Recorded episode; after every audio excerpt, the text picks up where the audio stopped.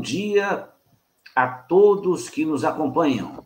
É com alegria que iniciamos a conversa de hoje, o nosso encontro pelas asas do pensamento. Que estejamos unidos na sintonia do amor e da fraternidade. Está começando o programa Visão Espírita há quase 23 anos, sendo transmitido pelas ondas do rádio, e agora estamos ao vivo pelo Facebook e pelo YouTube. E você que está nos ouvindo, participe envie as suas dúvidas e os seus comentários. Este programa tem por finalidade maior a difusão dos conhecimentos espíritas rigorosamente embasados na codificação de Allan Kardec, um programa criado e mantido pela União das Sociedades Espíritas de Santa Bárbara do Oeste e pela USE de Piracicaba. E o programa existe por vocês que nos honram com a sua audiência nos quatro cantos do Brasil. E a todos vocês, o nosso muito obrigado. Muito bem, meus amigos, hoje é o dia 20 de fevereiro de 2022, uma manhã muito agradável aqui em Santa Bárbara. O sol meio escondido, mas um clima muito. É, é, é, é um calor, mas não é um calor excessivo, é muito bom. Né? Já fui na feira lá e está tudo jóia. E é com essa bela imagem aqui do Parque dos IPs que estamos aptos a começar mais um programa, um, um, um estudo sobre a doutrina espírita. É nessa atmosfera de espiritualidade que eu tenho o prazer de cumprimentar. Muito bom dia, meu amigo Luiz Pessoa Guimarães. Bom dia a todos os nossos ouvintes e que nós possamos fazer o melhor, né? E Geraldo, se o Alan não conseguir entrar no programa, você pode ir na sequência as perguntas para ele, depois manda para mim, tá? A hora que ele entrar, ele responde em sequência também, tá bom? Tá certo. Eu não sei se ele está nos ouvindo ou não, realmente houve um problema. Não, não, não. Vamos, vamos seguir a, a, rota, a, é? a rota. A rota, o, o programado, né? Muito bem, meus amigos, o, o, estamos aguardando o Alan, a hora que ele entrar, ele entra, ele participa do programa através das perguntas, ele deve estar com alguma pequena Chama ele, se ele puder entrar. Muito bom dia, meu amigo Alan Diniz Souza. Não está conseguindo, então vamos em frente. Então vamos em frente. Muito bem. O programa de hoje tem o título Moisés e a Criação.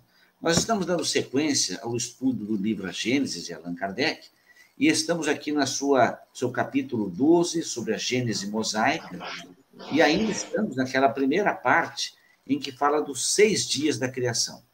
E começamos a estudar é, o dia de hoje, do, dia, do, do item 7 ao item 12.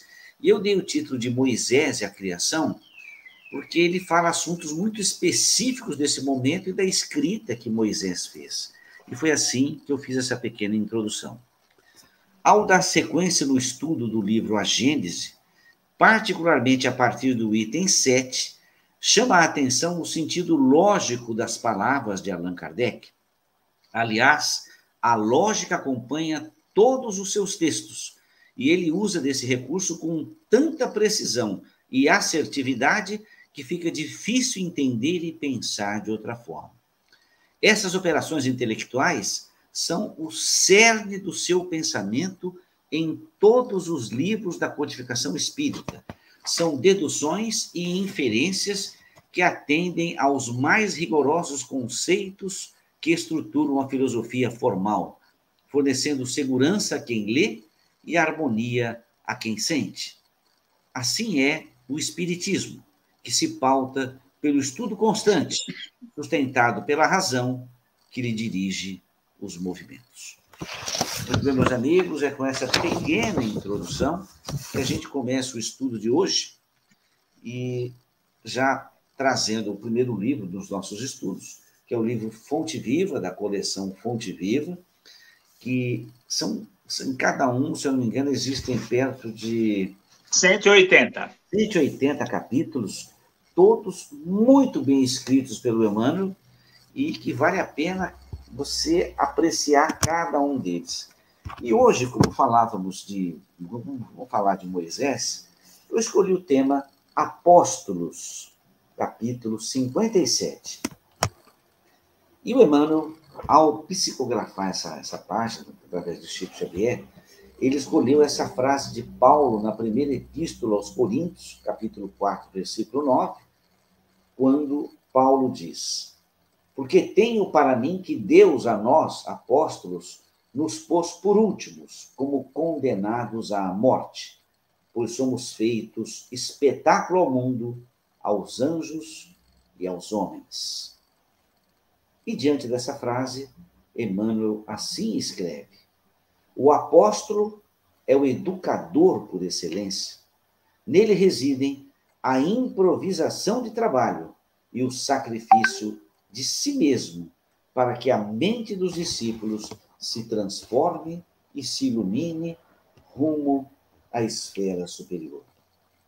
O legislador formula decretos que determinam o equilíbrio e a justiça na zona externa do campo social. O administrador dispõe dos recursos materiais e humanos, acionando a máquina dos serviços terrestres. O sacerdote ensina ao povo as maneiras da fé em manifestações primárias. O artista embeleza o caminho da inteligência acordando o coração para as mensagens edificantes que o mundo encerra em seu conteúdo de espiritualidade. O cientista surpreende as realidades da sabedoria divina, criadas para a evolução da criatura, e revela-lhes a expressão visível ou perceptível ao conhecimento popular. O pensador interroga, sondando os fenômenos passageiros, o médico socorre a carne enfermiça, o guerreiro disciplina a multidão e estabelece a ordem, o operário é o ativo menestrel das formas, aperfeiçoando os vasos destinados à preservação da vida. Os apóstolos, porém, são os condutores do espírito. Em todas as grandes causas da humanidade, são instituições vivas do exemplo revelador, respirando no mundo das causas e dos efeitos, oferecendo em si mesmos a essência do que ensinam, a verdade que demonstram e a claridade que acendem ao redor dos outros.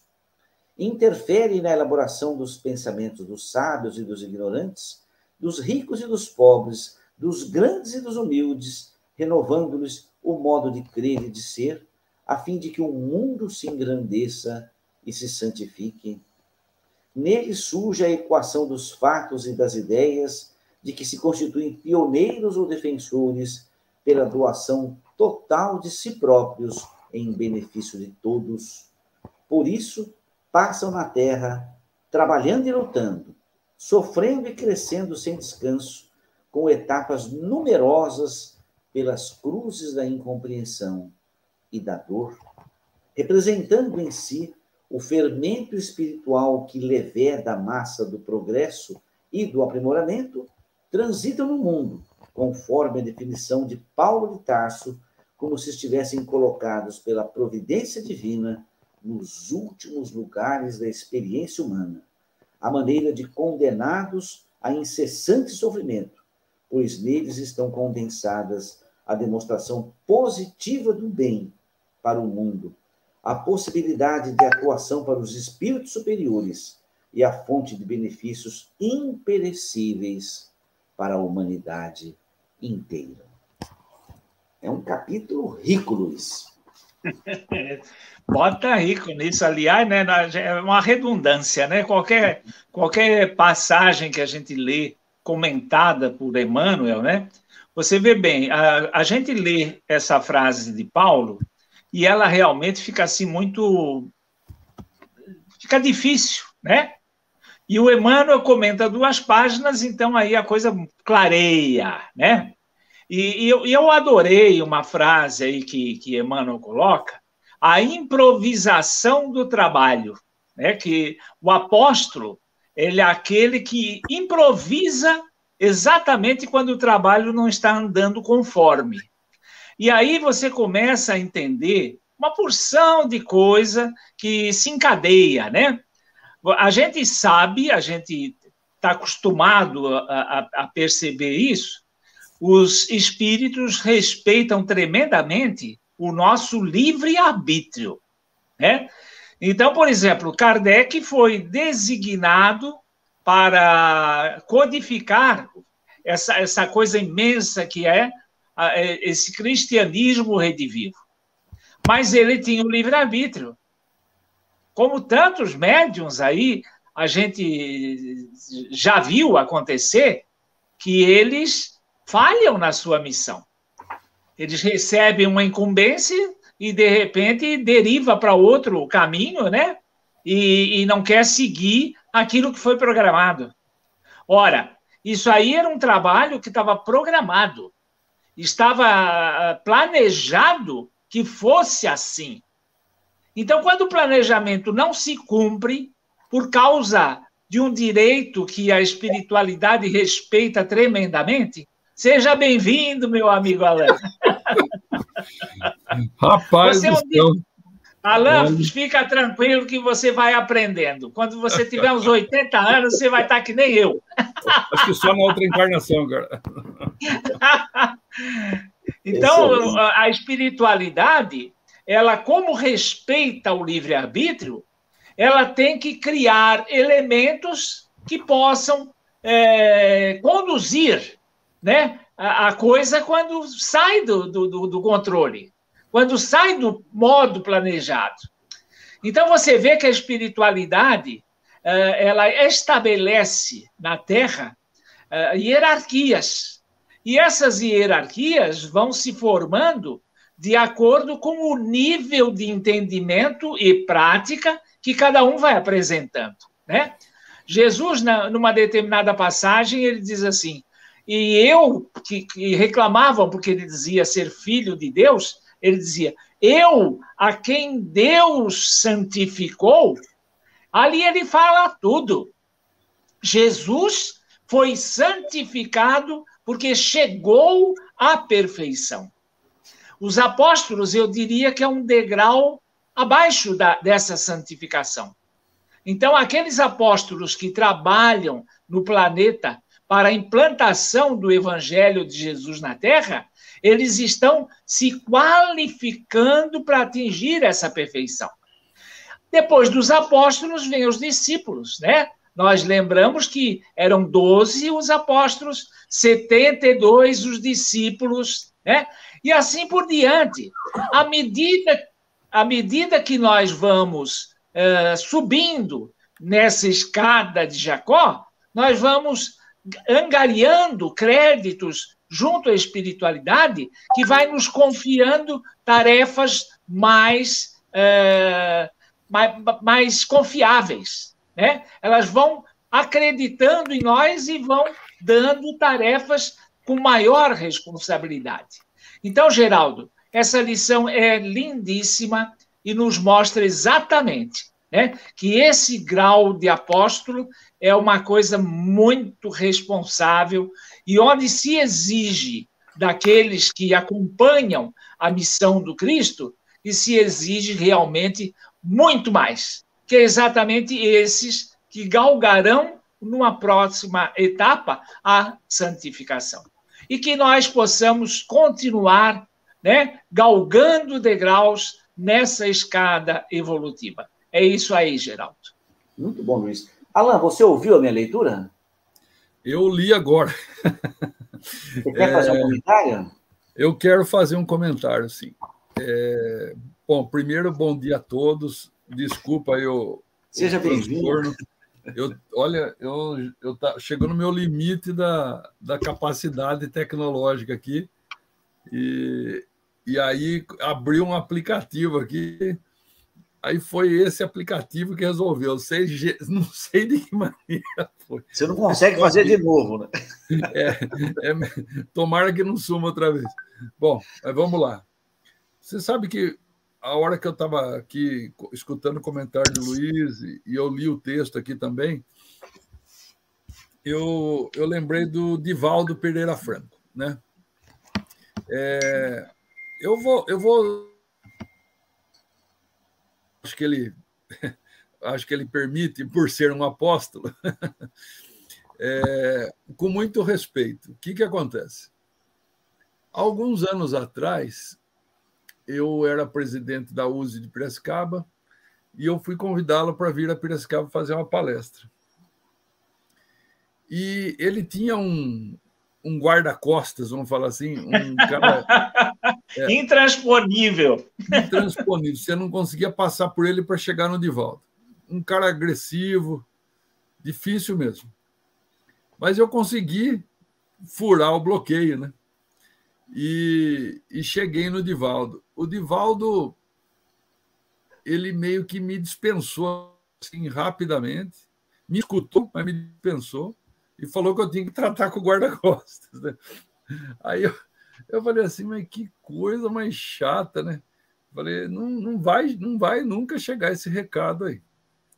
Aí, no ano seguinte, eu deixei de ser o presidente da USE e passou a ser o Álvaro, presidente da USE. E eu contei esse episódio para o Álvaro, que eu tinha ido lá, tal, que eu tinha deixado o meu recado, mas eu não tinha conseguido. E aí o Álvaro fez um novo contato, e aí ele marcou e conseguiu trazer o Divaldo para Piracicaba. Beleza. É, esse episódio, no, naquele primeiro momento, eu falei assim, nossa, mas que cara inacessível, né?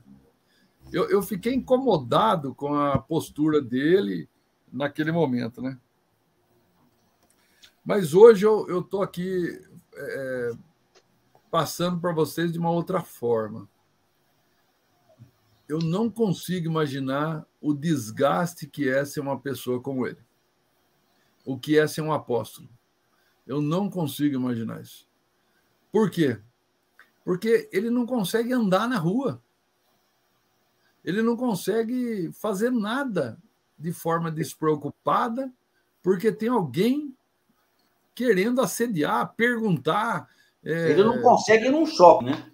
Mas que shopping? Ele não consegue comprar maçã na esquina, não tem jeito. É, é, é, é, é algo assim tão sufocante energeticamente deve ser. Né? Eu estou aqui tentando imaginar. É, é, tão sufocante que, que é muito desgastante. Então, para o cara chegar num nível desse, de ser conhecido como um apóstolo de Cristo, do Evangelho, ele tem que ter um preparo emocional de muitas encarnações. Não é algo que você conquista porque você quer fazer agora. E eu, às vezes, eu me estranho assim, em ver algumas pessoas que estão é, começando em qualquer doutrina, não estou falando só no Espiritismo, não, e já se acham apóstolos, sabe? É, eu acho que é importante a gente. Eu, eu gosto muito de ler biografias, e eu li biografias de vários apóstolos, né? E foi desgastante para todos eles. Essa missão não é uma missão normal. Por quê? Porque normalmente já é um espírito que está no nível de regeneração, convivendo entre espíritos de expiação e provas, que estão exigindo tudo dele e ele não pode exigir nem um tempinho para ele ficar em paz, porque ele é totalmente ferramenta de Deus aqui na Terra. Então, é, eu acho que se alguém que está nos escutando e um dia deseja ser apóstolo, eu acho que pode, pode mas entenda que o, o montante necessário de aprendizado, de, é, é, de entrega, de, de abnegação, não é para qualquer ser humano, não. Então, é uma missão assim para poucos, viu? Nós podemos fazer esse exercício sendo apóstolos de uma família, né? Para vocês entenderem a, a, às vezes a energia concentra toda em você, todo você tem que, sabe aquela pessoa fala, eu carrego a família, é mais ou menos isso. Mas para você se preparar para um trabalho de apostolado a nível global. Então, era essa minha contribuição. Não sei se tem muito a ver, mas eu acho que é importante a gente entender a dificuldade que é de às vezes alguém pode falar assim: ah, mas os apóstolos lá tinham defeitos. Ah, quem não tem, atira a primeira pedra. Muito difícil a missão, pelo menos no meu olhar. Muito bem, Alain. Quando eu li esse capítulo, eu fiquei pensando uma coisa que eu gostaria de dividir com todos vocês que estão nos ouvindo. O Emmanuel, e para mim ele é um apóstolo dentro do Espiritismo. E o Emmanuel, ele escreve tão bem, ele domina tão bem a arte da escrita, que ele ensina formalmente e informalmente através das imagens. Formalmente através das palavras, informalmente através das imagens. Quando você começa a leitura desse tá texto, você começa a ver a definição de cada um desses, desses trabalhadores do mundo. Em geral, não é a definição que a gente vê, que a gente sente. A gente vê esses profissionais de uma maneira muito terrena, mas o Emmanuel ele já começa ensinando sutilmente qual é a imagem que eles têm de cada trabalhador. E isso é uma forma assim quase não perceptível. Ele começa ensinando: olhe de uma outra maneira, mude o seu olhar, então, ao longo do texto, ele vai conduzindo você a um estado de compreensão incomum. Porque o comum é você falar, ah, o gari, ah, o faxineiro, ah, o médico, ah, o balconista, mas ele tem um olhar diferente sobre as criaturas. E no final, ele dá um olhar claro, objetivo sobre o apóstolo, o, o que se dedica ao estudo e ajudar a humanidade. E, e como Alan escreveu, o Luiz também, por isso passam na terra trabalhando e lutando, sofrendo e crescendo sem descanso, com etapas numerosas pelas cruzes da incompreensão e da dor.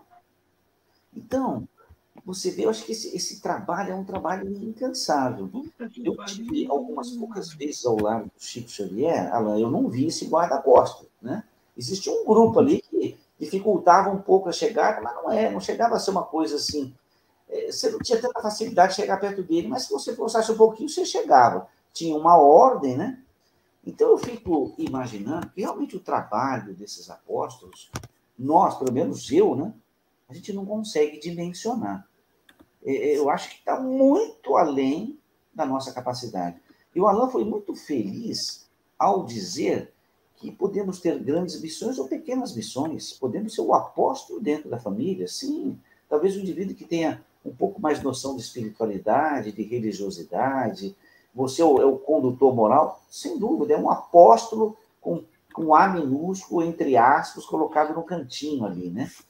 E o Luiz trouxe a essência desse apóstolo, que é o trabalho, a dificuldade, a incompreensão das pessoas, e eu lembro de um vídeo, só para finalizar, do Haroldo Dutra Dias, em que ele fala assim: todo aquele que se dedica ao esforço de fazer o bem, de divulgar o bem, ele vai passar por algumas dificuldades. E quando ele consegue vencer aquela dificuldade, fala: Nossa, graças a Deus eu venci. Ele falou: Fique tranquilo que vai chegar outra. Não vai, não, não vai passar em branco. Se você está se dedicando a esse estudo, a esse trabalho, em geral, as pessoas não compreendem. E lembrando uma última frase do livro Praça da Amizade, quando ele diz, com um espírito lá que eu não estou lembrando o nome, em que ele diz: todo aquele que se dedicar intensivamente à sua reforma íntima, em geral, será reconhecido pelos seus pares como um louco.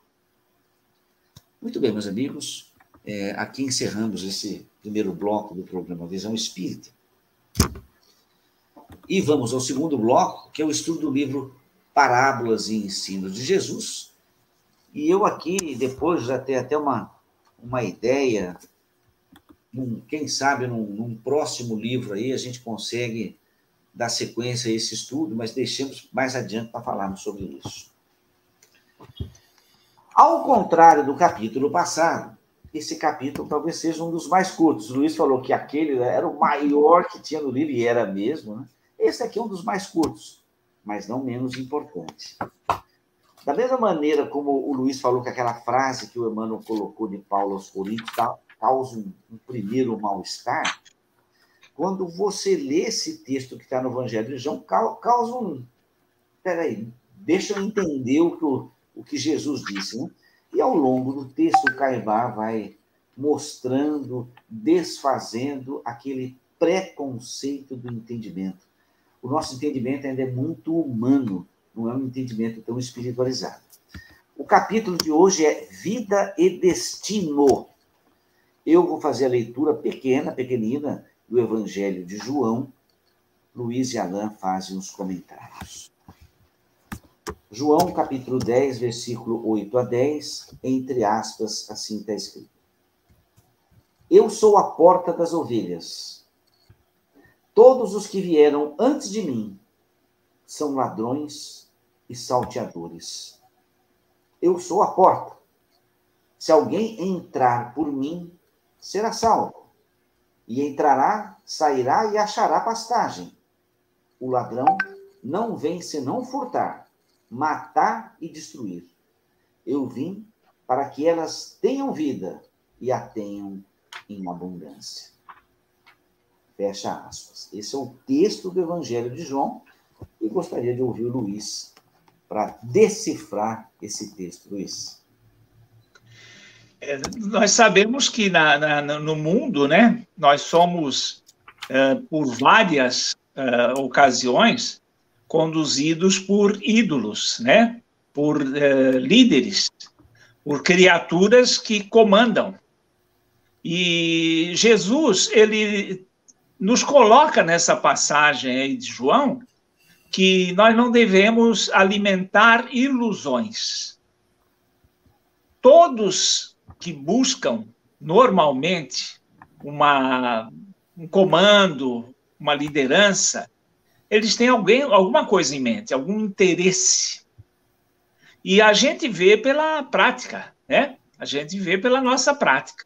Quantas e quantas criaturas né, comandam alguma coisa ou lideram algum grupo, alguma instituição, e quando a gente observa, é, a coisa já está praticamente dominada. Nós vivemos um, um clima, para quem tem olhos de ver, nós vivemos no nosso país um clima perfeitamente assim, né? Nós temos no judiciário, no executivo, no legislativo, nós temos líderes que são eleitos e pagos por nós para executar uma tarefa a quem nós confiamos e a gente imagina né, e quer que seja bem feita. E o que, que é ser bem feito? É ser executado segundo o interesse de todos. Quando nós delegamos alguém ao comando de um hospital, nós estamos delegando todos os recursos daquele hospital para que eles sejam destinados à contratação dos melhores médicos pela menor remuneração possível que os equipamentos sejam adquiridos da melhor qualidade e, e damos o recurso para que eles possam fazer isso. E não é exatamente isso que nós observamos. Se você for observar das menores às maiores instituições, você vai observar que as classes, né, as classes produtoras, dirigentes, elas trataram de se cobrir das maiores garantias possível. É aquilo que nós vimos que tratam-se dos lobbies, né?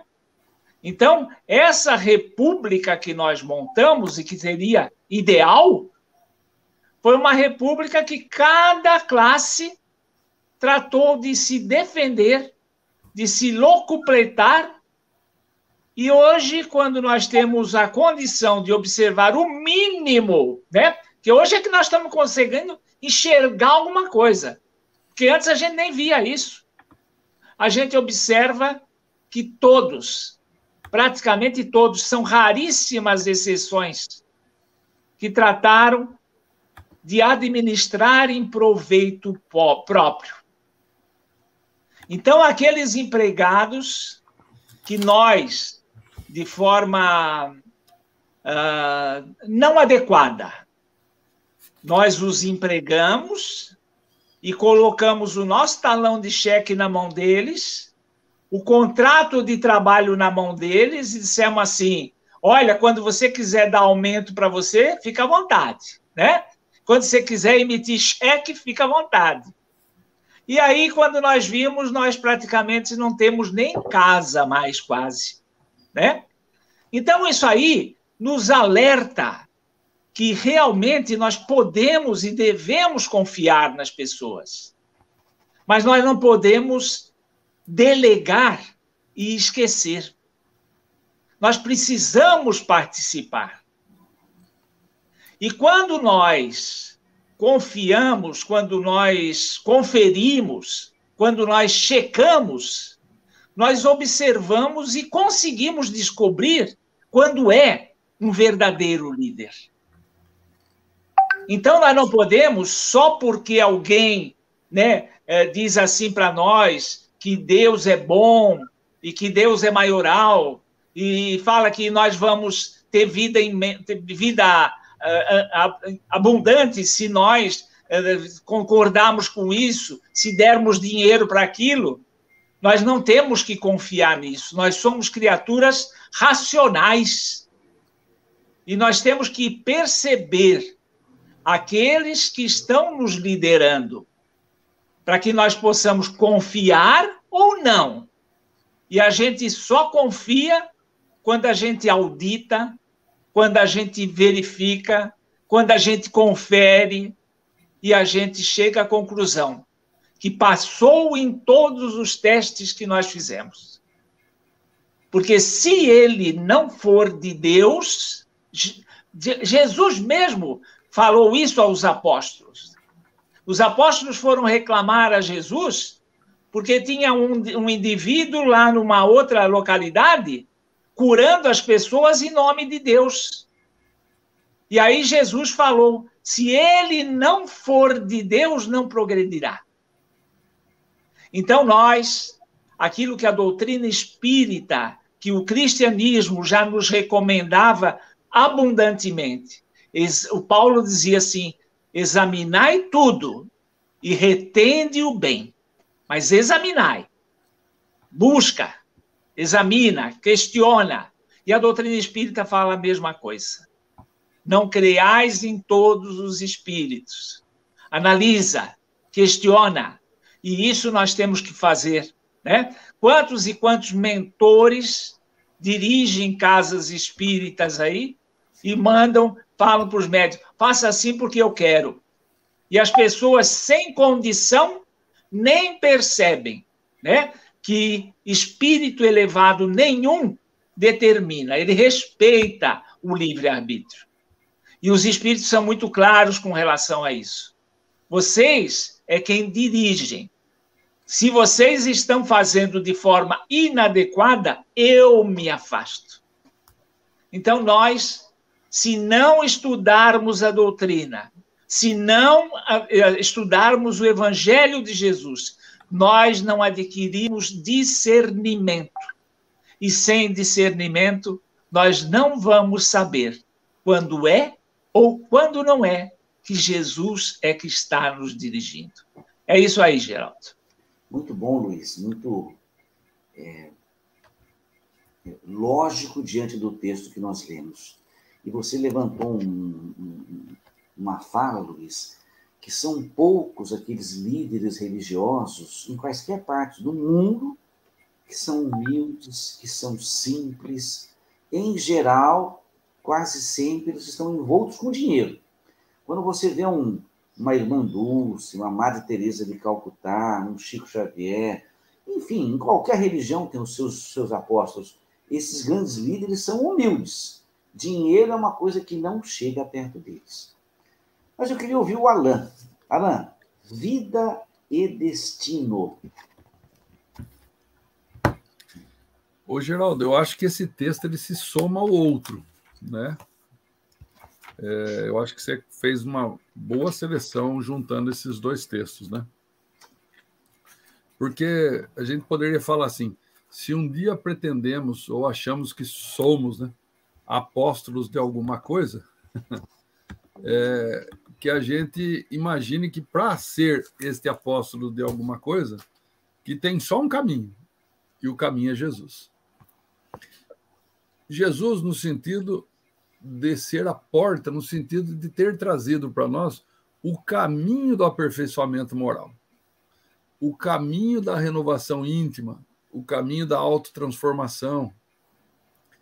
É, esse caminho realmente é um caminho bem difícil. Né? É bem difícil. Nós somos, às vezes, testados de várias formas, às vezes somos testados de forma é, material, às vezes somos testados de forma é, espiritual, às vezes emocional, às vezes é, é na saúde. É, existem muitas, muitas maneiras né, de. Ou melhor, vou mudar. Existem muitas portas que nós podemos abrir que não seja a porta verdadeira. Agora, se a gente olhar para todos os acontecimentos na nossa vida, todos eles, seja qual for, e entender que ali é um convite para a porta verdadeira. Por exemplo, eu estou com uma, um problema de ordem é, de saúde, sei lá, e eu ver aquilo como um problema, eu não estou levando a vida da maneira mais apropriada. Se eu ver aquilo como uma dificuldade no meu corpo físico, que precisa receber atenção de mim, e por que, que eu estou passando por aquilo? Eu, eu o porquê daquela, daquela experiência. E eu olhar para a porta verdadeira falar assim: para chegar naquela porta verdadeira, eu estou passando por isso aqui. Como Jesus passaria por essa dificuldade física? Uma dificuldade emocional da mesma ordem. Como Jesus passaria por essa dificuldade emocional? Uma dificuldade financeira, qualquer dificuldade na vida. É, não é que você vai passar com felicidade, porque a pessoa confunde isso, né? Ah, o cristão ele gosta do sofrimento. Não, não é nem um pouco isso. Quem que gosta do sofrimento é masoquista, não tem nada a ver com isso. A gente tem que aproveitar quando o sofrimento, seja ele de qual ordem for, aconteça em nossa vida, para a gente imaginar Jesus passando por aquela oportunidade, como ele agiria. Então, não estou querendo que a gente se compare a Jesus, mas que se compare ao exemplo de Jesus. Então, como Jesus passaria por aquela dificuldade, se ele tivesse aqui hoje? Quando a gente começa a analisar nossa vida nesse ângulo de, de, de análise, assim, nessa maneira é, levando ele para o conhecimento crístico ali, nós começamos a realmente valorizar Jesus. Nós começamos a entender que o exemplo que ele nos trouxe e nos mantém é difícil de ser seguido, mas é possível. E às vezes é necessário para nós, individualmente, chegarmos no nosso melhor e até um dia, quem sabe, né? É, nos tornarmos uma ferramenta melhor para ele na implantação de amor na Terra. Eu acho que era isso aí, Geraldo. Muito bom, Alain. Eu, quando eu li o texto aqui, só essa primeira frase que João destaca, eu sou a porta das ovelhas.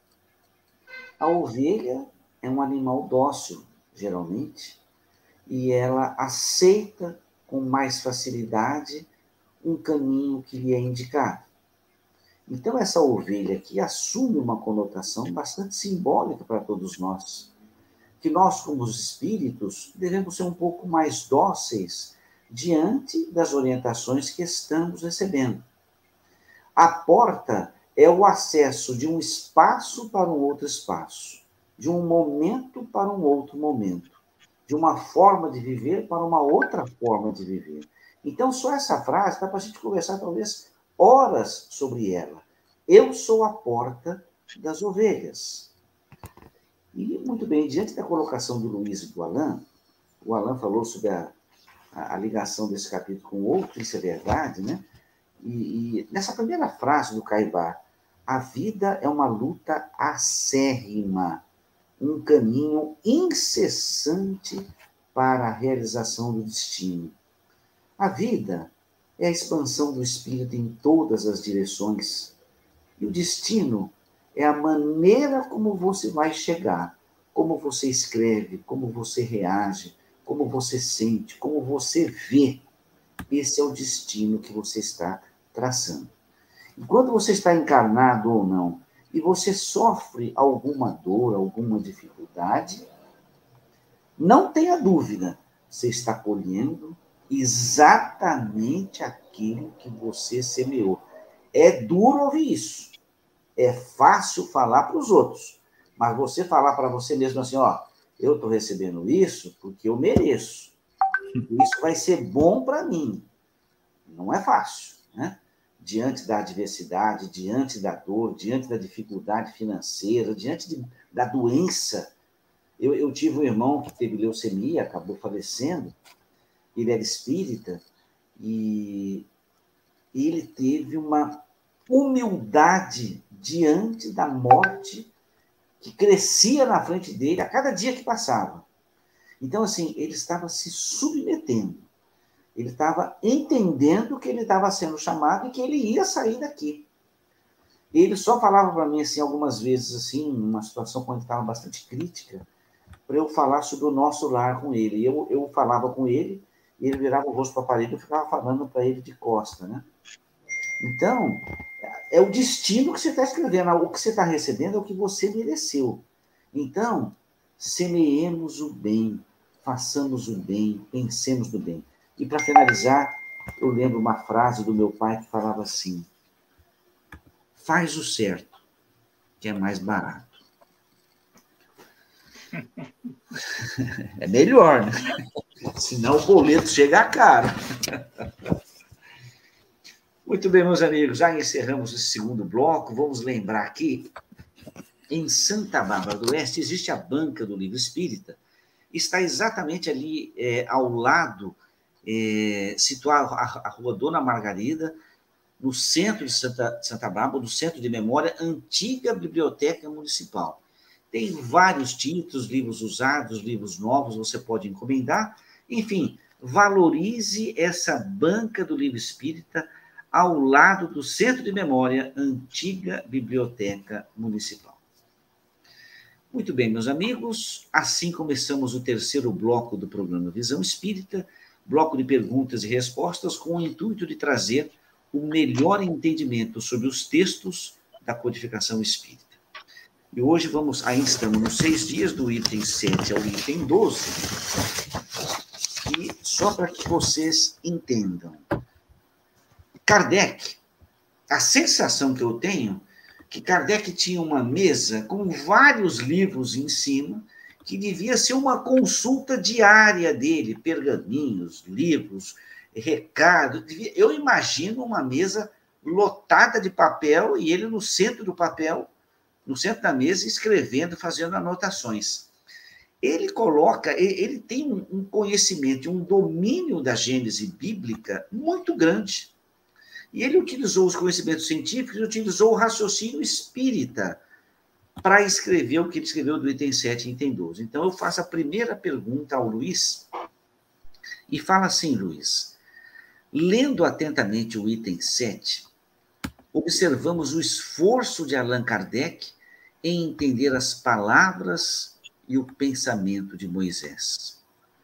Para isso, ele usa a lógica, valendo-se do conhecimento da geologia. Então, ele fazia uma abordagem com lógica e ciência. E eu pergunto a você, Luiz, o texto da Gênese bíblica, que trata sobre a criação do Sol e da Terra, transmite uma imagem miraculosa desse início, ou nele ressaltam também indicativos simbólicos da verdade científica? Olha, Geraldo, tem muita simbologia aí, né? Uh, nós sabemos que o Moisés era um médium, era um médium vidente. E ele, como médium vidente, ele relatava o que ele via e as conclusões que ele chegava.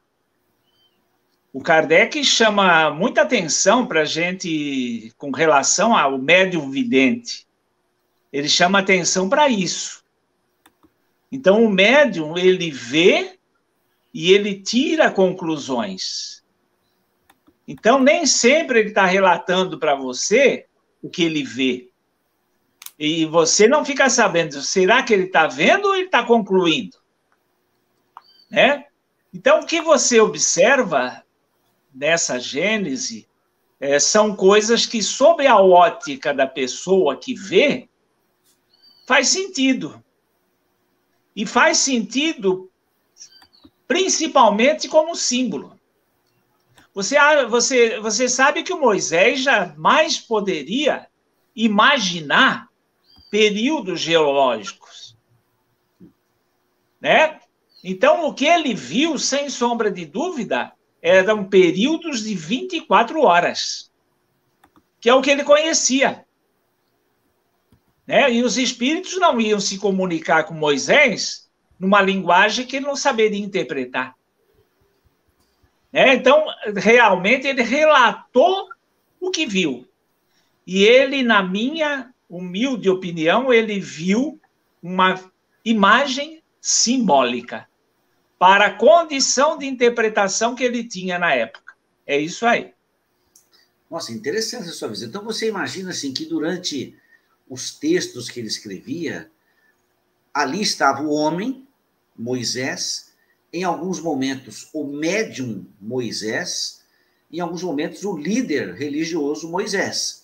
Então ele foi mesclando o que ele sentia, o que ele via, e ele acabou escrevendo dessa maneira a Gênese Bíblica. Isso, ele faz um relato né, do que ele vê e do que ele interpreta. Interessante, muito bom. Alan, Luiz, muito bacana na resposta.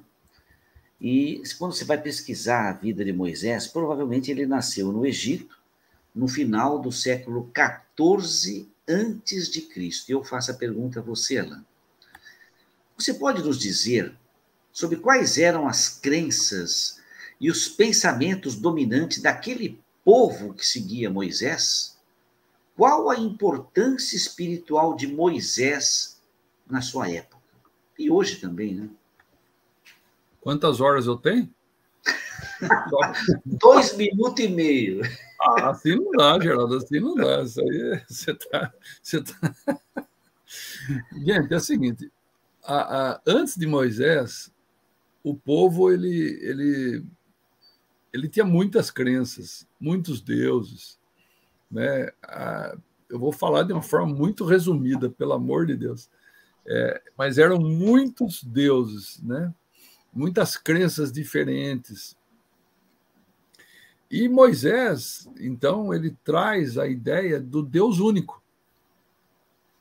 E é interessante que, por exemplo, se você pegar hoje o, o Novo Testamento, né, o profeta mais falado no Novo Testamento, além de Jesus, é Moisés.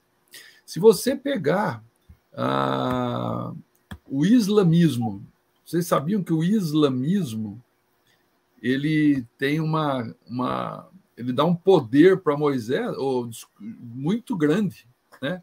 No judaísmo ele é uma pessoa é, é, ele é uma pessoa central. Então, olha, olha a postura de Moisés. Ele é central para o judaísmo, ele é importante para o cristianismo, muito também importante para o islamismo. É, é também o profeta mais escrito no islamismo é Moisés.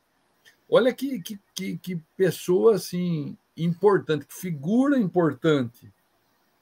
É, e é interessante que estas três grandes religiões que, que talvez congreguem a maior parte das pessoas hoje que seguem alguma religião no mundo, né? O judaísmo, o cristianismo e o islamismo, como eles têm os três em Moisés uma figura central. E essa figura veio trazer a ideia de um Deus único. E é interessante falar. Vocês lembram que uma, um domingo desse aí eu comentei que é, é, ele, as três religiões que eu citei agora, os islâmicos, os judeus e os cristãos, têm a Terra Santa como santa para os três. Tem Jerusalém ali tem um espaço que eles dividem em um pequeno espaço de alguns quarteirões que é santificado para os três, eles até brigam para ver quem que é o dono de cada pedaço ali. Moisés tem uma importância nesse sentido, pois ele traz naquele momento a ideia de uma religião única. E se essas três religiões entendessem que tem um Deus só, só tem uma semântica diferente, acabaria muitas contendas religiosas e nós passaríamos a vivenciar a ideia de um Deus único que ainda não vivenciamos, a digo a nível mundial, né? Porque cada um fala que o Deus é mais importante para eles, ou para eles, ou daquele jeito, ou daquela maneira. Então, acabando meus dois minutos e meio, eu falaria: Moisés é, ainda é, uma pessoa extremamente importante para a unificação das religiões e na ideia de um Deus único. Se a gente conseguir aprender essa lição com Moisés, a gente, como civilização, nós vamos dar um passo muito grande, porque daí a gente passa a viver pelo amor. Hoje ainda há muitas contendas, tanto religiosas, políticas, é, comerciais. Quando a gente passar a entender, imagina todos os religiosos do mundo, todos, entenderem que é um Deus só e que quer o bem de todos e que nós somos irmãos em relação a esse Deus, a vida começa a ficar um pouco mais fácil de ser vivida. Resumindo é isso, Geraldo. Muito bom, poder de síntese bom. Pode falar, Luiz. Só resumindo isso que o Alan está comentando, nós fazíamos capelania lá na Unimed, né? Aqui em Piracicaba, né? Sobre esse Deus único aqui em Piracicaba. Então a moça que ia comigo, ela entrou num quarto, uma hora ela voltou toda vermelha. Né? Aí eu falei assim para ela: o que, que aconteceu? Aí ela contou que a moça que estava lá dentro do quarto falou: Você saia daqui, porque o meu Deus não é o seu Deus.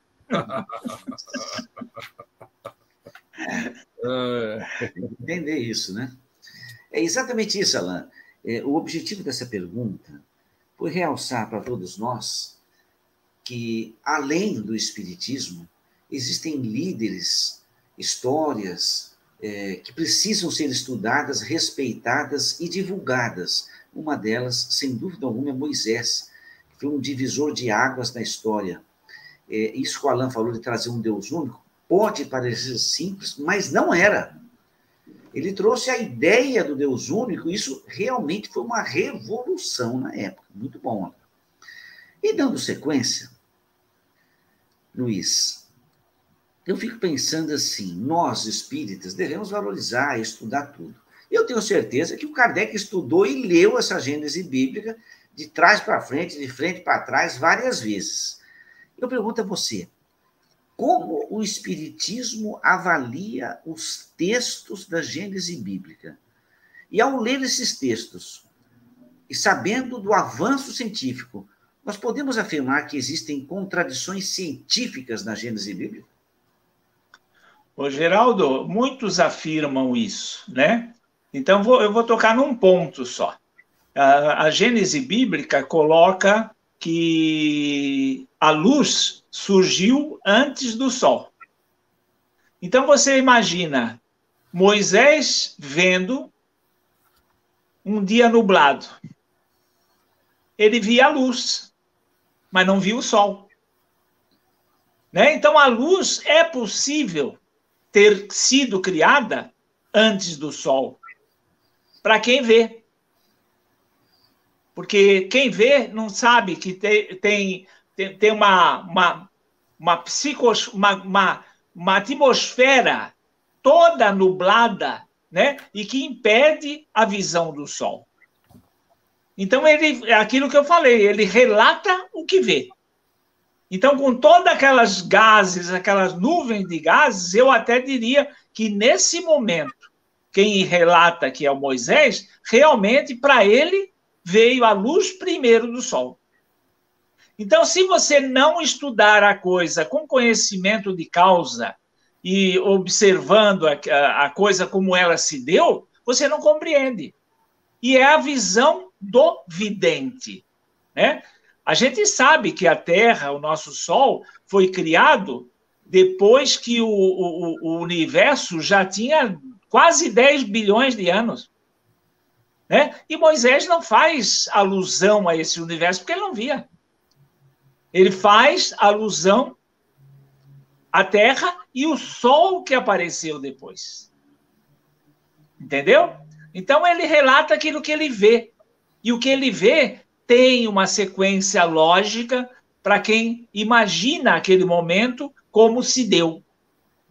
E é fácil para qualquer um entender que realmente, quando tudo isso estava se formando, entre a Terra e o Sol, existia uma nuvem, existia uma poeira cósmica que não dava para ver o outro astro.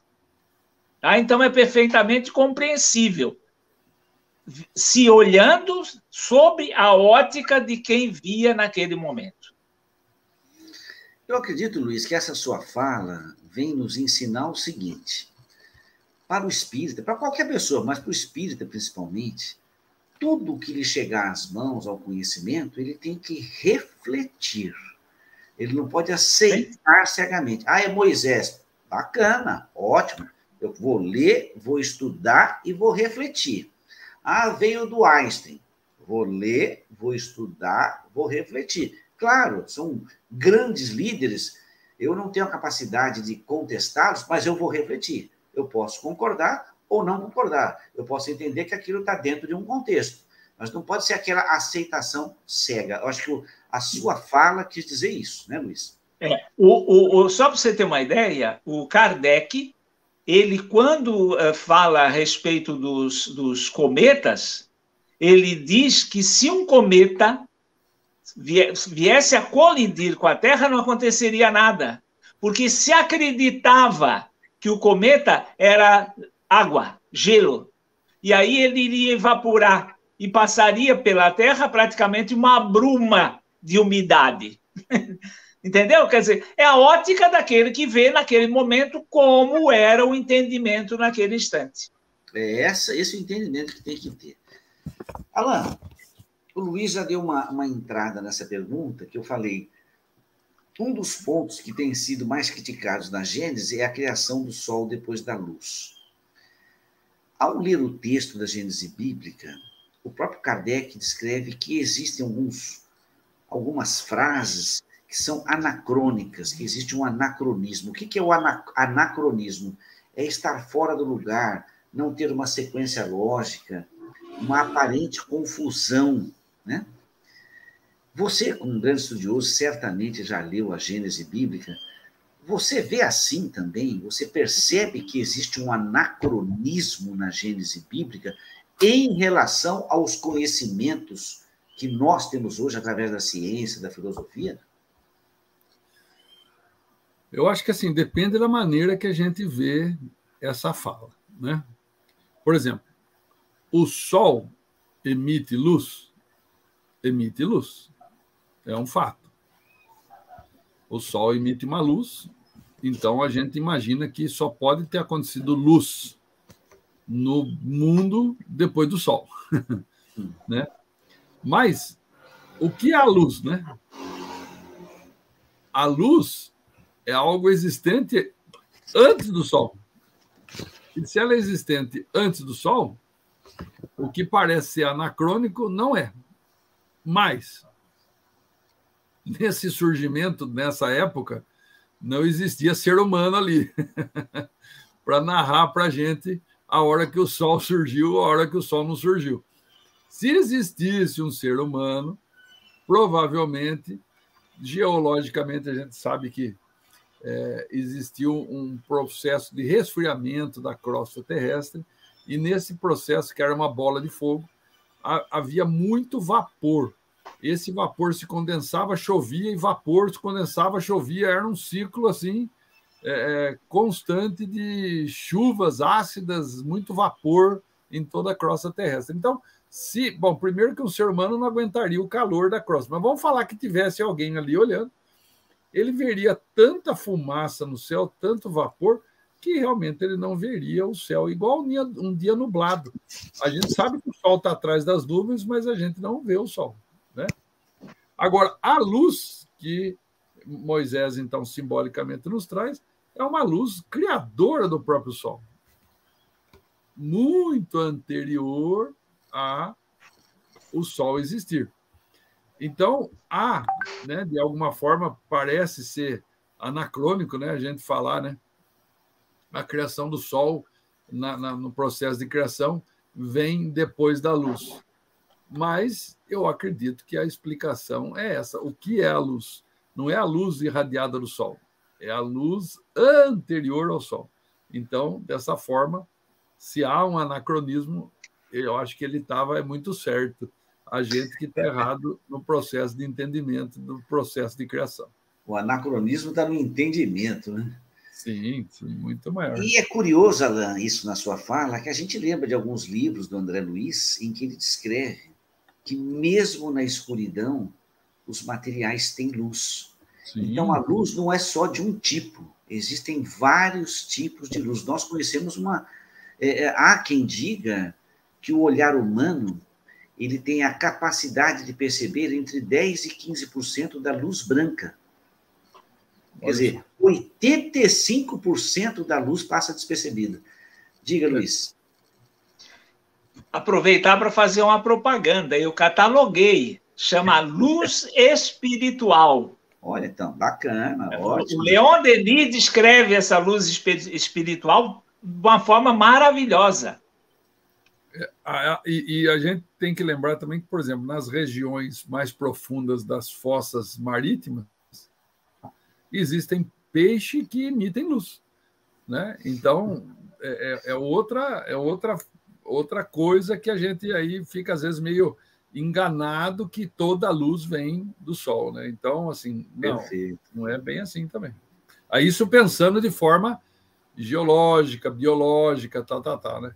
Agora, realmente, se a gente pensar de forma espiritual, o Sol é fruto da luz.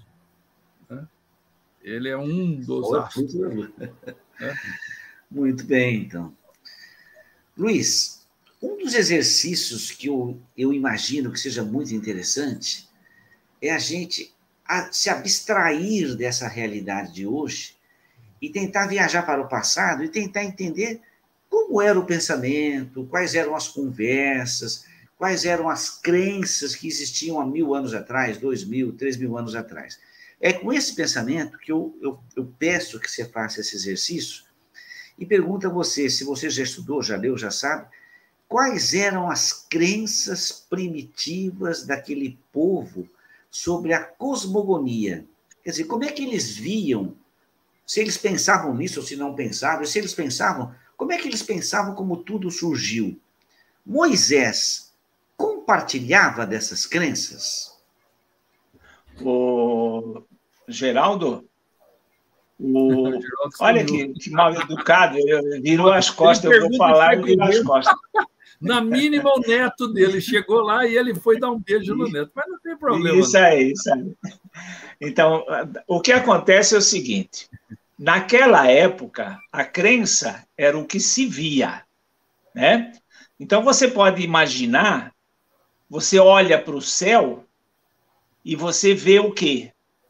Você vê as estrelas. As estrelas que se vê hoje se via naquele tempo. Mas era todo, toda noite aquele céu estrelado daquele jeito. Então a única coisa que você pode imaginar é que aquilo ali era um quadro né, fixo que toda noite era colocado ali. Né? Então você tinha aquele retrato que era para enfeitar a noite. Como Era é que você nessa época, né? O Geraldo, eu presumo que seja o pensamento da época, porque eu, naquela época, com os recursos que eu tinha, que eles tinham, eu iria pensar assim. Você vê que próprio a questão de que a Terra era o centro do universo é perfeitamente plausível. Porque era tudo que girava em torno de nós. É? Como é que eles raciocinavam que tinha o dia e a noite? Interessante. Como é que. Como raciocina? Né? Eles não imaginavam que a Terra tinha um giro de rotação. Né? Mas, naturalmente, eles imaginavam que o Sol se escondeu. Na sua rotação em torno da Terra, ele se escondeu. Então, você vê que eles eram muito inteligentes. O Sol estava na minha frente, de noite não estava, ele foi para trás da Terra, ele gira. Então você observa que a, toda a cultura deles, todo o conhecimento, adivinha do que eles conseguiam ver e o que deduziam disso. Se adoravam deuses, né? Era a lua, o sol, a, as estrelas, era o dia, a noite, era a chuva, eram os raios, né? Então aquilo que acontecia eram coisas além da sua compreensão e eram considerados como deuses. Na época de, de Jesus, Roma tinha centenas de deuses e eram os mais importantes que tinham. Esse Deus de Moisés, de Jesus, ele nem era conhecido. Né? E ele estava se intrometendo no Apolo, no Zeus, em todos aqueles deuses que eram adorados, tinham templos que eram construídos uh, em homenagem a eles. Então você imagina, uh, vem um cara com uma coisa desconhecida e quer colocar naquilo de, que você já, já cultua há anos. Então é um belo do intrometido, é um ousado é querer derrubar tudo aquilo. Então, a, a, a, cultura na época, o conhecimento era muito, muito pobre. Então, e, você acha, e você acha que Moisés acreditava nisso também? Olha, eu acredito que sim. Eu não acredito que Moisés fizesse deduções, né? É, mas eu acredito que ele, ele partilhava desse, desse conhecimento, porque ele auria, né? nos intelectuais daquela época o conhecimento que ele tinha. Você vê que o próprio, o próprio Kardec né, acreditava que os cometas eram feitos de gelo. Sim. Né, porque é o, é o conhecimento da época. Né? E, nós, e eles não tinham os livros que nós temos hoje. Sim. Tudo era oral. Né? Então, inclusive, sábios que existiam na época e que talvez tivessem assim uma visão um pouco mais profunda, às vezes nem eram conhecidos. Né? Mas esses que, é, que tinham assim uma visão um pouco mais profunda é, eram, eram completamente abstratos, ninguém sabia, porque a difusão era muito difícil. Não, muito bom, Luiz. Interessante assim a gente fazer essa viagem e fazer essa abarcar esses pensamentos, né? E dando sequência, Alan, você já até falou que Moisés trouxe a imagem do Deus único, né? Mas a Gênese bíblica é muito mais que isso, né? Com certeza, um dos pontos fortes da Gênese bíblica talvez seja o Deus único, né? Mas eu pergunto a você, Alan, o que, que a Gênese bíblica escrita por Moisés trouxe de novo para aquele povo que se mantinha subordinado às crenças primitivas. Eu acho que eu não sei se eu falaria que ele trouxe de novo, né?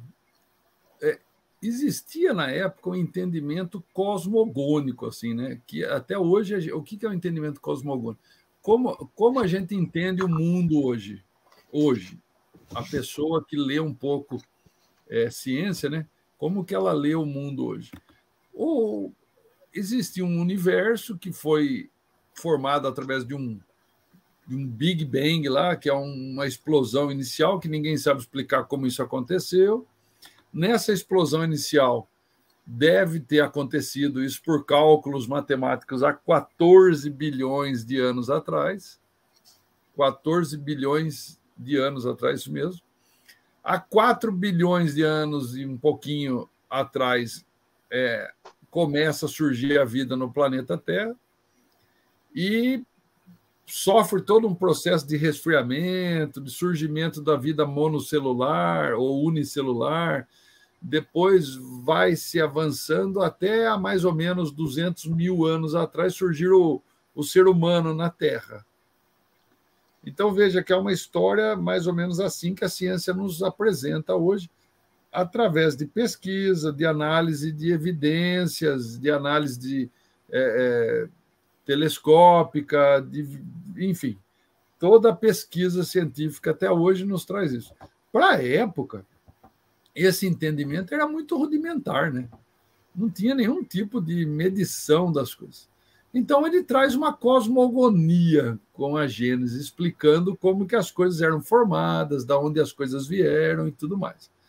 Eu acredito que para a época é, é, é, um grande salto que a humanidade deu naquele momento, porque pelo menos ele dá uma direção para as coisas, né? Agora Moisés, de fato, nas, nas palavras de Kardec, né? Ele revela aos homens a existência de um Deus único, e isso é um fato que é uma coisa importante, né? E, e ele dá para nós também as leis, né? As dez leis básicas lá do comportamento, as, uh, os, os dez mandamentos lá, né? E através desses dez mandamentos ele começa a nos trazer uma ideia de uma justiça divina, né? Ainda muito ligado à justiça humana por ele, né? muito ainda olho por olho, dente por dente, ainda muito é, fez, levou, assim, vamos falar assim, é, mas é o rudimento de uma justiça, que depois nós vamos ver ela renovada na mão de Jesus, e ela mais potencializada dentro de uma justiça amorosa de Deus com o Espiritismo. Então, existe uma sequência mas ele começa com a ideia de um Deus único e com as ideias de justiça. E, mas veja, isso há muito tempo atrás, né? Há muito tempo atrás. Então, a gente tem só que agradecer Moisés pelo trabalho que ele nos, nos, nos originou, vamos falar assim. Ele talvez seja o grande patriarca de toda a religiosidade, ou de uma grande parte da religiosidade humana. É isso aí. E eu confesso, confesso, Geraldo, que eu, no lugar dele, não sei, eu não iria fazer melhor do que isso, não. Ô, louco! eu acho que eu ia estar mais preocupado em arranjar uma raiz para comer do que tudo isso. Só que. Vamos é. lembrar uma coisa, né? Ele foi criado dentro, é, junto a um imperador egípcio é, mantendo a tradição de toda a formação é, dos imperadores do mundo, com certeza ali foi atraído para perto dele os grandes estudiosos da época.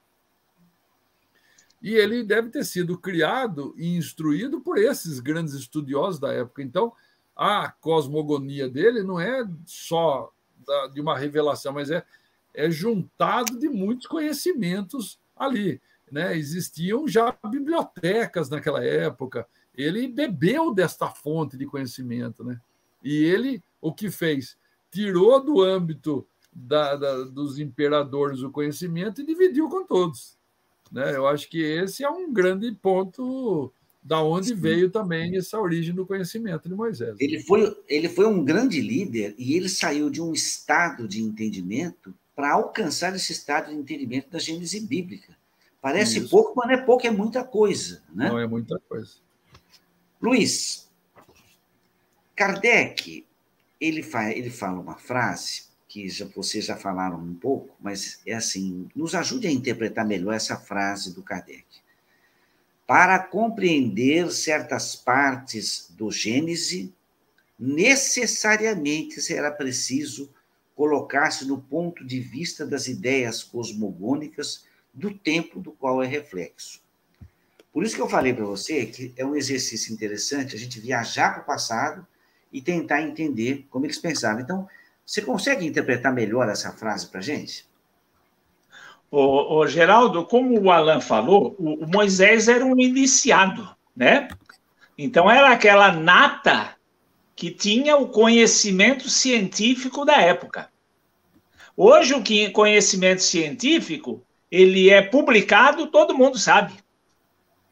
Agora, na época, Moisés, como um iniciado, ele popularizou aquele conhecimento que ele tinha.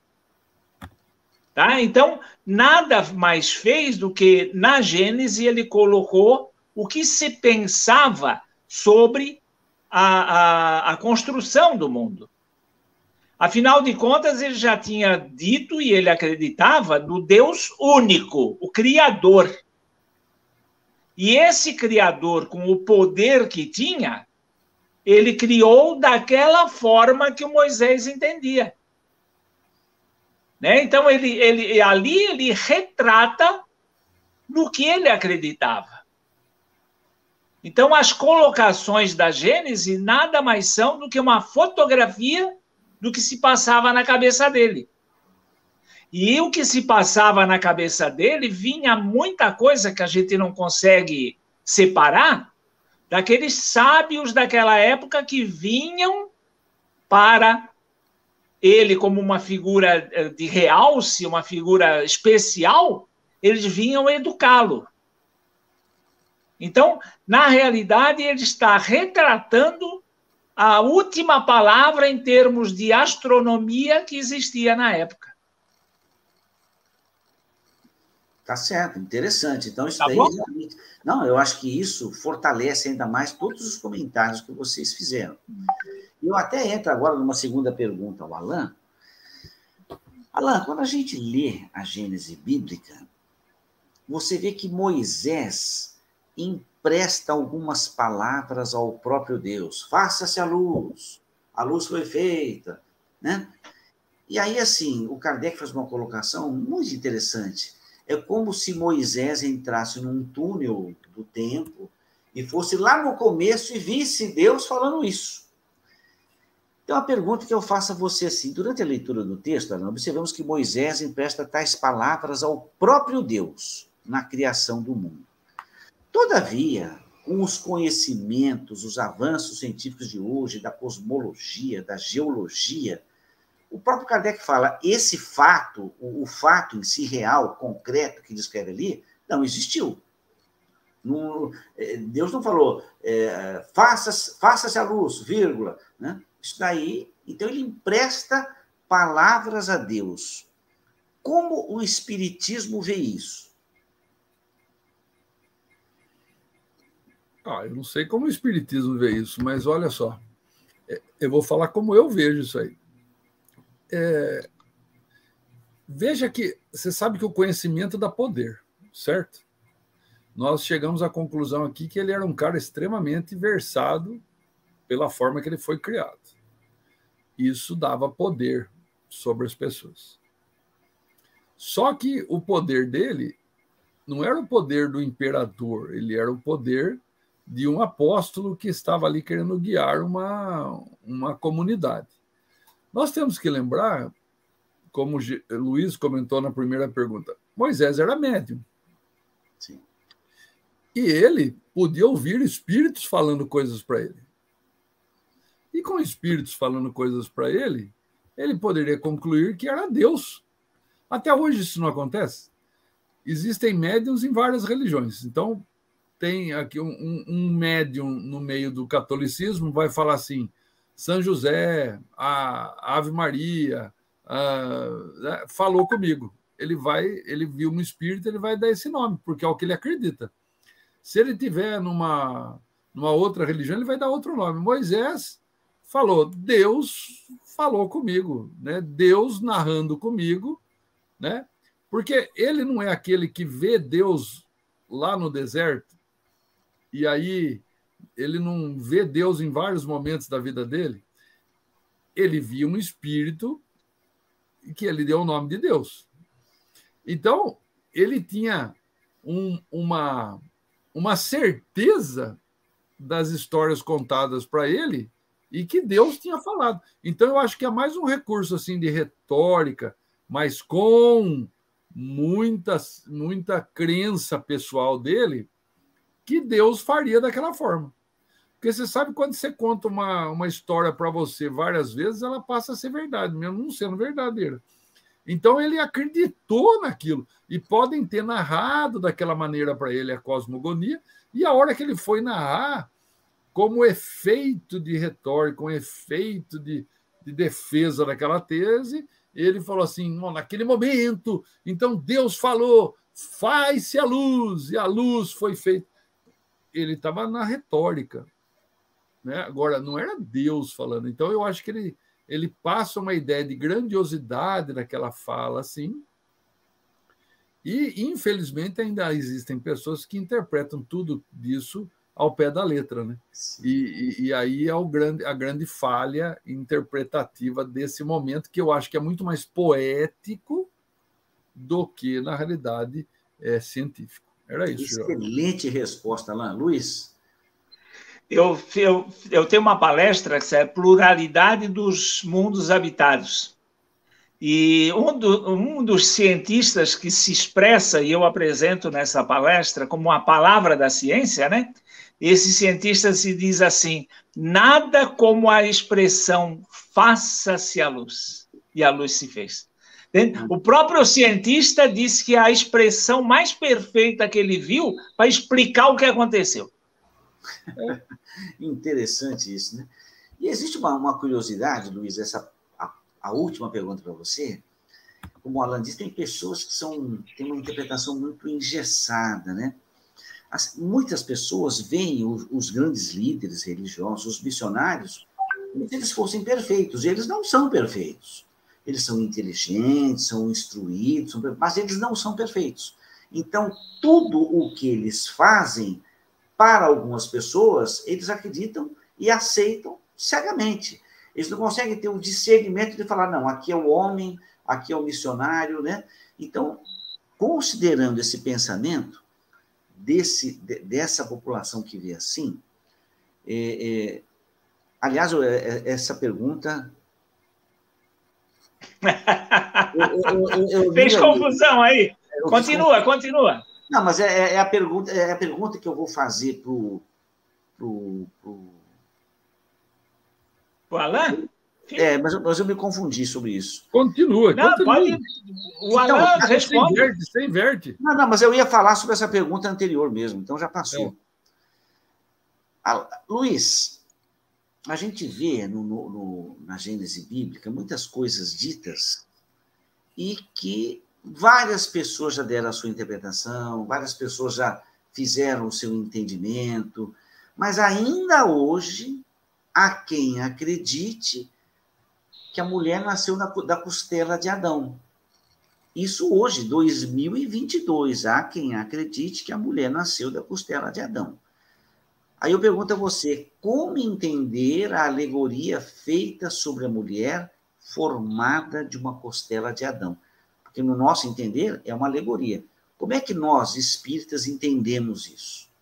Deveremos entender. Mas é, é, a, a, o entendimento de autores espíritas é que, em saindo da costela do homem, a mulher tem a mesma importância que o homem.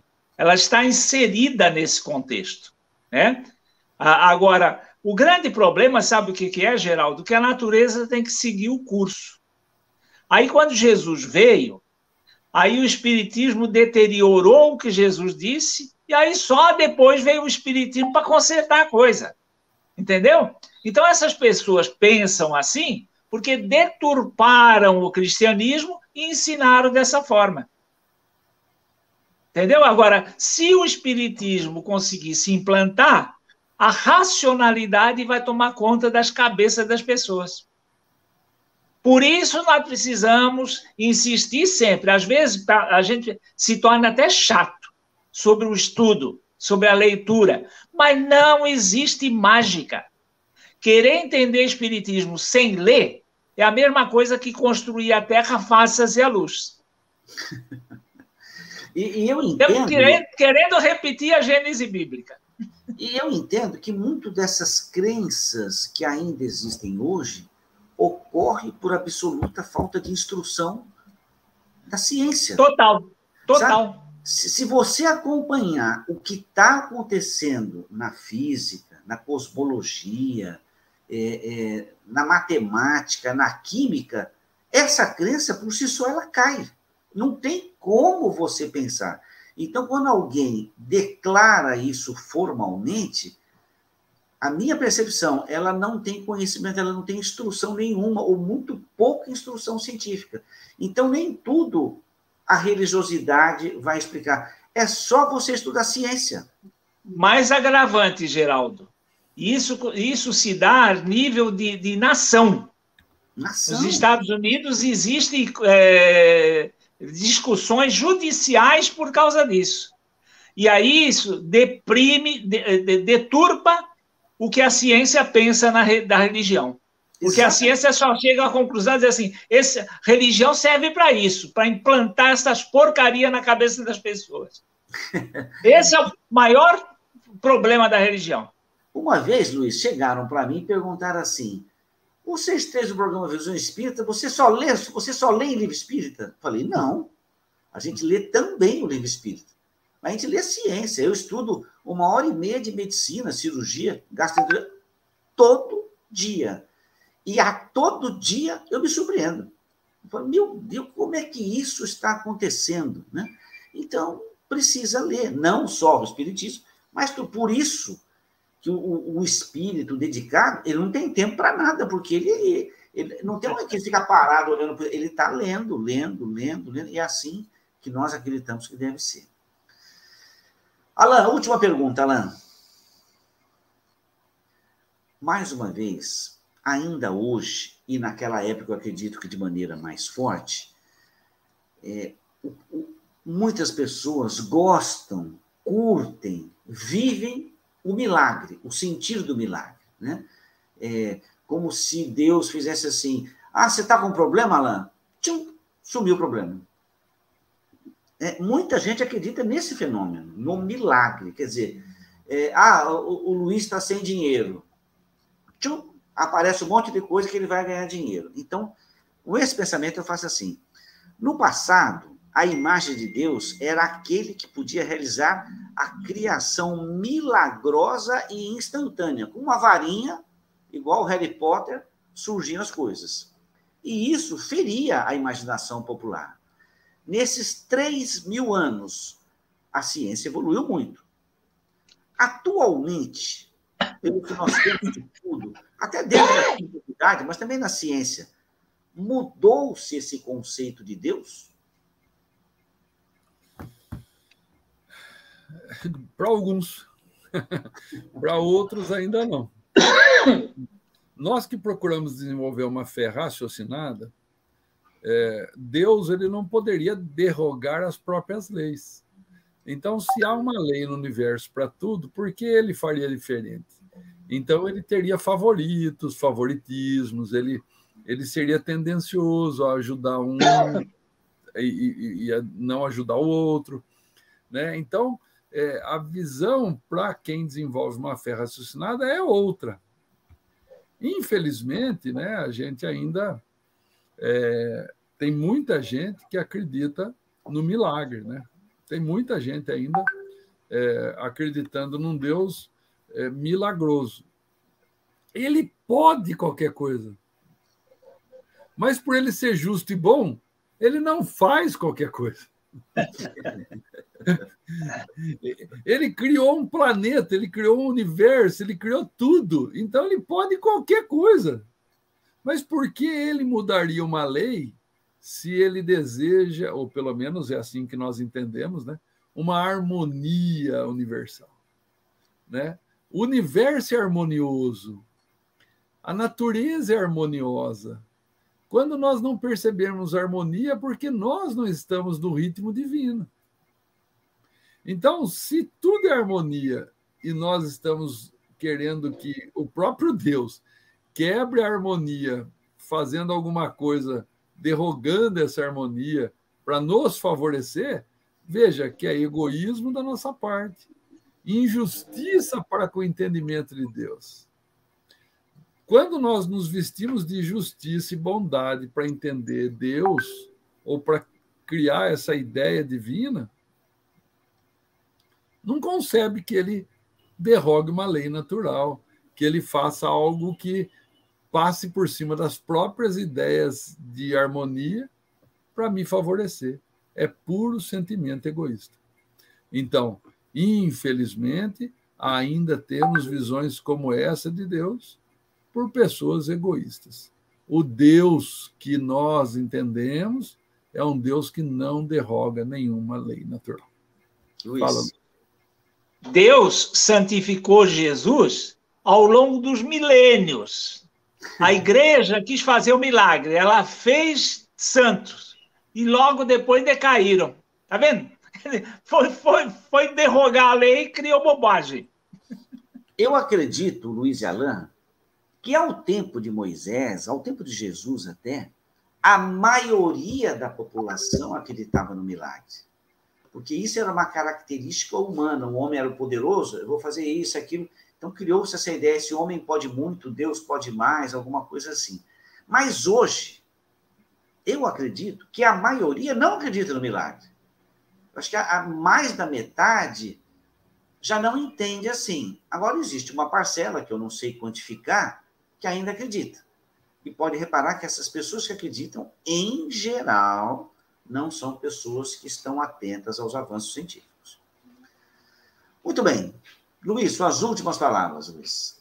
Amanhã eu estarei no Sementes de Luz, fazendo a palestra. Um abraço a todos e eu vou cair fora rápido, porque eu tenho que ir para Campinas. Tenho que me arrumar ainda. Então tá bom. Um beijão para você. Alan, suas últimas palavras. Quem não conhece Sementes de Luz, vá ver a palestra do Luiz, porque é um centro que eu considero hoje um centro do jeito que Kardec imaginava. Não é um centro grande, é um centro do tamanho certo, com pessoas muito é, envolvidas com o estudo da, do Espiritismo. Aonde é ela? Aqui em Prescaba, em frente ao Lar Betel. Sementes de Luz. Se procurar no site da USP Prescaba, vai pegar o endereço certinho lá. Tá joia? Um Muito beijão a todos, um ótimo domingo. Agradecemos a Deus, aos bondosos amigos que nos assistem do outro lado da vida e que nos permitem realizar mais um estudo e divulgação da doutrina espírita. Uma boa semana a todos nós. Nos encontramos domingo que vem.